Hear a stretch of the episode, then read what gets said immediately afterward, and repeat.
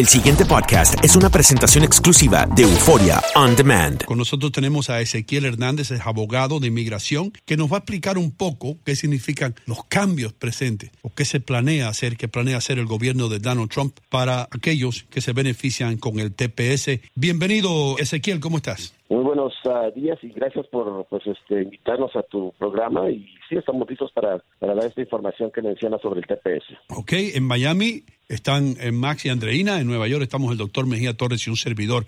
Eh, lo primero que, que, que, te tengo que preguntar, si yo soy salvadoreño, si yo soy costarricense, si yo soy nicaragüense, perdón, eh, ¿me tengo que preocupar? Bueno, uh, el TPS para empezar es una, una protección eh, temporal que se le ha dado a no, no nada más a ciertas nacionalidades, sino es, es para todas las nacionalidades que necesitaban algún punto. Eh, esa protección temporal a base de un siniestro o un desastre natural. Y entre esas nacionalidades más importantes porque eh, han pasado bastantes cosas en la historia de los Estados Unidos desde la presidencia de Bill Clinton uh, están los nicaragüenses, están los salvadoreños, están hondureños, están los haitianos, etcétera. Y a esa semana el, la administración de Trump finalizó la continuación del TPS para los nicaragüenses, dándoles 12 meses para, eh, después de este enero del 2018, para evacuar los Estados Unidos, en las palabras del Departamento de Seguridad Interna, en un orden Ah, entonces, sí, sí, si eres nicaragüense, ya el, tema, ya te sucedió, la preocupación que, se esperaba ya sucedió.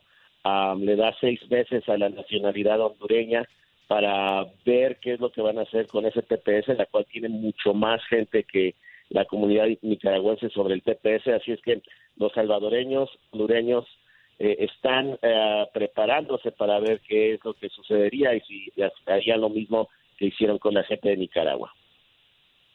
La, tengo una pregunta, Ezequiel. ¿Cuáles son las circunstancias que justificaron el TPS para la gente de Nicaragua y que ya han desaparecido? Bueno, en, términos de, conflictos uh, bélicos, eh, la lógica de Estados Unidos, eh, Estados Unidos es de que no nada más el ambiente político, ¿verdad?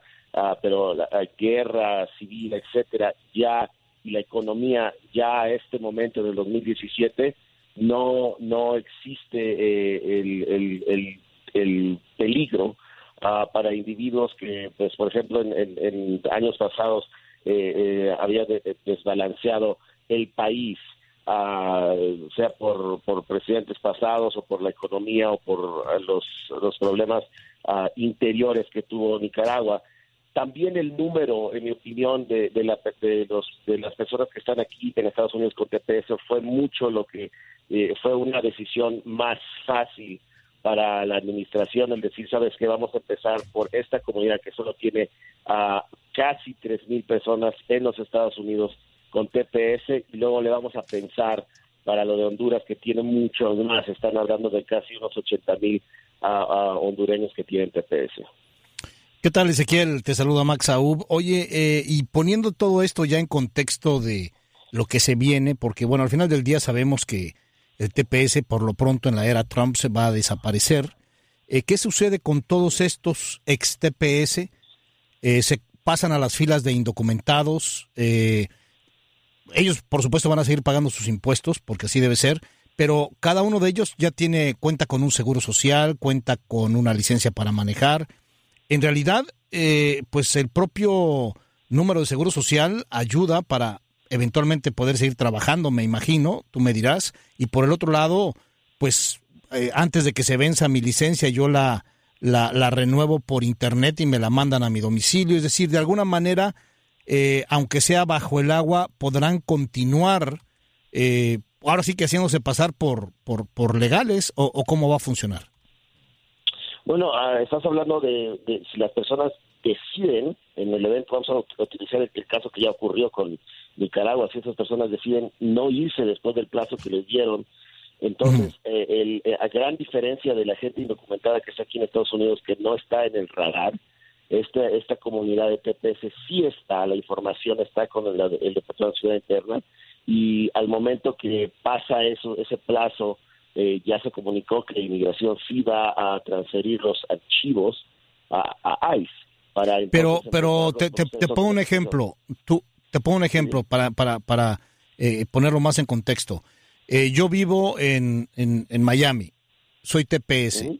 Eh, termina mi, mi protección temporal y me voy a Carolina del Norte verdad Ok. Eh, es decir, cambio mi domicilio, cambio mi teléfono, cambio todo, cambio todos mis datos.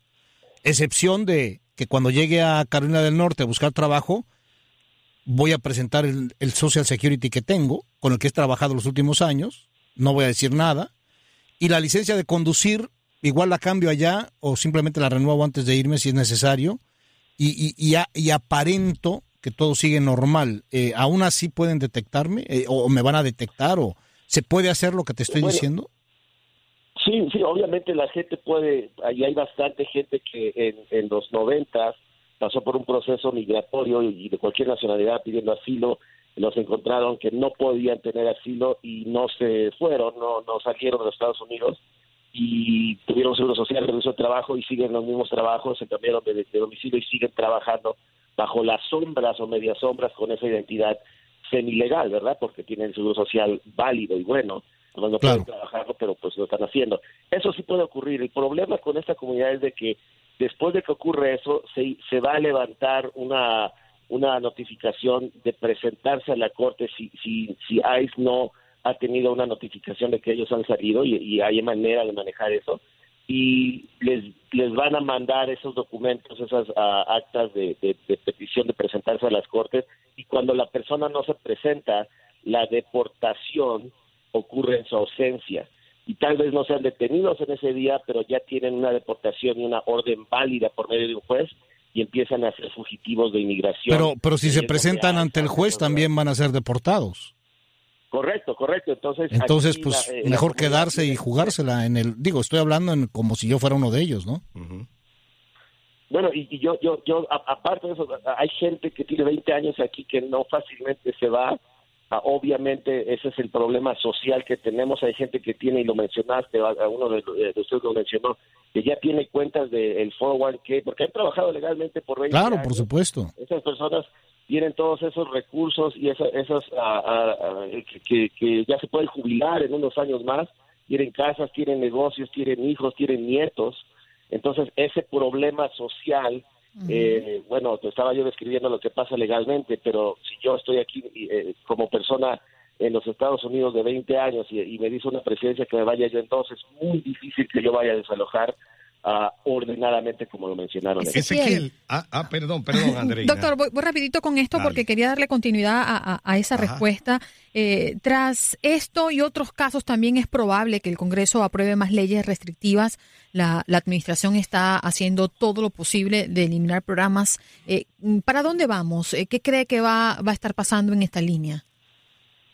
Y esa, esa es la, la- el fondo ah, más real de la política del presidente, donde él al pie de la letra dice, bueno, esto fue temporal y porque es temporal lo puedo acabar hoy, ya se acabó el problema del huracán en Honduras, te tienes que regresar. Entonces la política nos está indicando que van a ser muy literales en lo que están leyendo sobre la ley y que van a reducir el tipo de inmigrante y la inmigración futura aquí en los Estados Unidos a solo, y él lo dijo eh, en las últimas ah, eh, fechas cuando ocurrió el tema de, de- el, el- el, el terrorista que eh, estuvo ahí, eh, que arrasó con las- los argentinos en, en Nueva York, am, que quería una reforma migratoria donde solo personas con méritos de trabajo pudieran entrar y no personas al azar, número uno, con, mencionando la, la lotería de diversidad, y dos, a, a medidas de, de migración familiar. Entonces vamos a esa política del presidente. Licenciado, tenemos una llamada, una llamada telefónica. José está en la línea, tiene una pregunta para usted. Adelante, José. Sí, buenos días. Eh, soy de El Salvador y llevo 24 años en este país, 20 años perteneciendo a un sindicato y tengo soy dueño de casas, tengo cuatro hijos nacidos acá y quisiera saber qué va a pasar con nuestras pensiones, con lo que ya pagamos a Social Security, qué podría pasar si nosotros tenemos que mudarnos, tenemos de propiedades. y todo. Muy buena pregunta, José. Buenos días y gracias por, por todo eso. Y sí, mira, ahí hay, ahí hay tres respuestas. Y uno, habla sobre las pensiones particulares o privadas que dio una compañía como el 401k. Eso está protegido bajo la ley de propiedad. Quiere decir que eso es tuyo, tengas TPS o no, eso sigue siendo tu propiedad. Ahí tendrías que ser uh, ya con más asesoría sobre una persona que sepa más de lo del jubilo, pero yo te, te menciono que tendrías que sacar esos fondos de la compañía a uno que se llama IRA, que es un fondo uh, privado tuyo número dos, en términos del seguro social, también esa labor de puntos que tuviste durante tu trayectoria que pertenece, eh, pues el dinero que el seguro social daría. Ah, entonces, ahí también hay una, puede haber demandas en términos de individuos hacia el gobierno. Ah, y número tres, las casas, ah, tus, bienes que existen aquí, nadie te los va a decomisar obviamente tienes que saber que tú eres el propietario, tienes esa, eh, así como de tus bienes, de tus deudas también. Entonces, eh, si una persona va a elegir irse o despojar o salir de los Estados Unidos, tendría que coordinarse, y para eso dan los 12 meses, en vender o traspasar esos negocios o esas, esos bienes. Y ese es el problema que estamos viendo nada más con esta esta comunidad de, de, nicaragüenses que ya tienen ese, esa orden pero ahorita los salvadoreños, hondureños, etcétera, los haitianos que tienen todo este TPS, es mucho que, que, no se ha visto de parte de la administración y ese es el gran problema de esta administración que no ve el lado humano y social que existe atado a inmigración. Eh, Ezequiel, ¿tiene que verse las leyes así como simple postulado a pura y seca, sin existir alguna circunstancia atenuante? tomando en cuenta factores sociológicos, familiares, psicológicos, económicos, o hay que interpretar esta ley a secas, así, pa. Es, es que él lo está haciendo a secas, ¿no? Eh, entonces, eh, dice temporal, ya está bien, te tienes que ir y eso es lo que dice la ley y yo puedo hacerlo porque la administración lo puede hacer eh, a su propia decisión, así como pueden dar el TPS, así lo pueden quitar y nunca, y eso eso sí te, se, lo, puedo decir, nunca el TPS es un estatus, porque si es un estatus legal, que no te va a llevar a un, a un proceso permanente. Entonces, esas secas, eso es lo que dice. Ahora, dejar a una comunidad por 20 años y luego quitárselo a secas es el problema. Ah, en la Corte Suprema, cuando se habló sobre el tema de DAPA que el presidente quería hacer, el presidente Obama, darle el beneficio eh, casi igual de DACA, pero a los padres de los Dreamers, un, eh, el, el, Estado de Texas argumentó en esa Suprema Corte que no puedes desrevolver el huevo después de que lo revuelves y esa es la razón por la cual programas o decisiones de inmigración así como este no se deben de hacer así a la fácil, porque luego tenemos el problema de pues quitarse el beneficio de la gente y es mucho más difícil. Licenciado, bien rapidito, eh, sus redes sociales y también eh, un número telefónico si usted lo quiere dar. no, nos puede seguir en, en ah, Facebook a Hernández Global a la firm y a nuestro teléfono es 602-314-1002. Muchas gracias. Gracias a usted por estar aquí con nosotros con tan buena información acerca de qué hacer si usted está afectado por esta ley. El pasado podcast fue una presentación exclusiva de Euphoria On Demand. Para escuchar otros episodios de este y otros podcasts, visítanos en euphoriaondemand.com.